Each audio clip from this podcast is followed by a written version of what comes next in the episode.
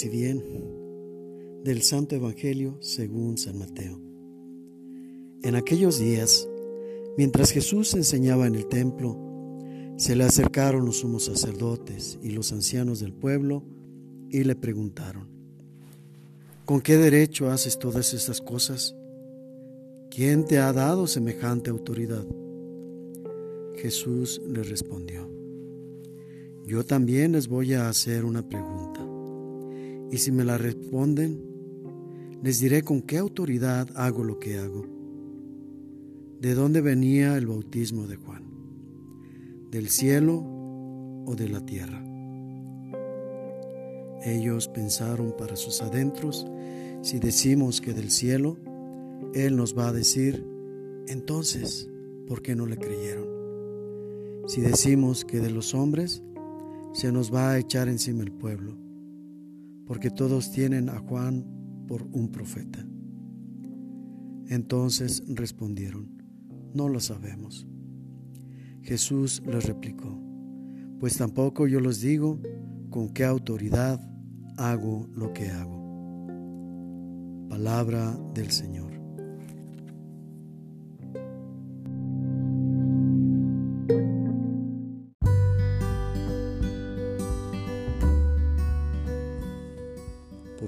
Tenemos en este pasaje a Jesús resaltando la importancia de la misión de San Juan el Bautista dentro de las enseñanzas que recibimos, menciona él, en razón a San Juan como profeta. Ya escuchamos como lo señaló entre nosotros. Escuchamos tanto la importancia que le da Jesús, resaltándolo como un hombre como quien no ha habido entre nosotros antes ni después. Y San Juan Bautista se presenta a sí mismo también con esa humildad que le caracteriza, al decir que no es digno siquiera de desatarle sus sandalias. Y hablando del bautismo, el mismo San Juan dice que él bautiza con agua, pero que después de él vendrá quien bautiza con el fuego del Espíritu Santo. Tan importante es Juan el Bautista entre nosotros, sobre todo su mensaje, que Jesús a través de ello hace la pregunta a quienes lo quieren cuestionar simplemente para ponerlo a prueba, para ponerlo en evidencia.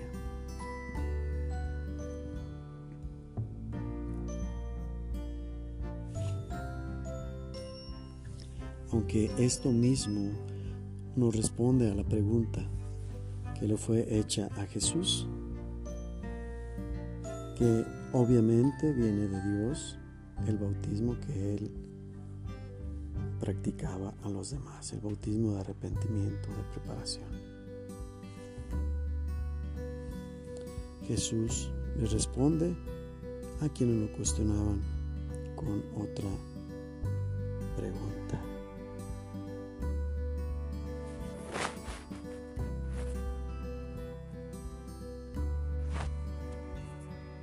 Misma con la que pone fin a las insidias de estas, estos personajes que buscaban ponerlo a prueba. Por otro lado, la interpelación de Jesús,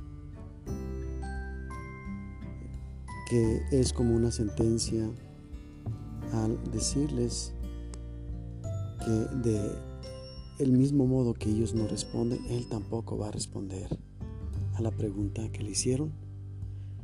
Podemos verlo más bien como una oportunidad de conversión, como una manera de dejar a la reflexión para ellos mismos, sus contrincantes, una manera de analizar la situación y por sí mismos buscar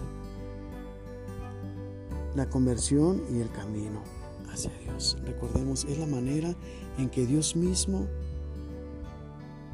interactúa con nosotros. Lo cual también nos da una evidencia que Jesús verdaderamente es Dios. Es decir, Dios inicia las cosas por sí mismo. Sin embargo, siempre busca la manera de incluirnos en su proyecto para que nosotros continuemos su labor para el perfeccionamiento incluso de nuestra propia persona. Ese es Jesús el Maestro, Jesús el que nos enseña, que quiere que por nosotros mismos comprendamos que es necesario día a día tener una conversión para llegar. Aprovechemos esta reflexión sobre el modo en que Jesús enseña para analizar nuestra vida. Busquemos en ella en qué momentos hemos estado nosotros cuestionando las cosas que Dios hace o deja de hacer, bien sea en favor nuestro o en favor de los demás. Y por otro lado, busquemos la manera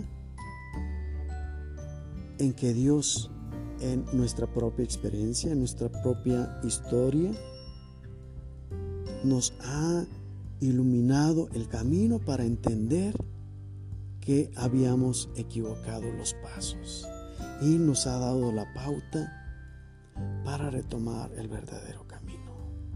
Reflexionemos de qué manera Dios puso las señales en nuestra vida y de qué manera a la vez nosotros hemos podido interpretarlas. Recordemos pues que todo crecimiento depende de Dios. Nosotros ponemos la voluntad, ponemos la disposición, pero Dios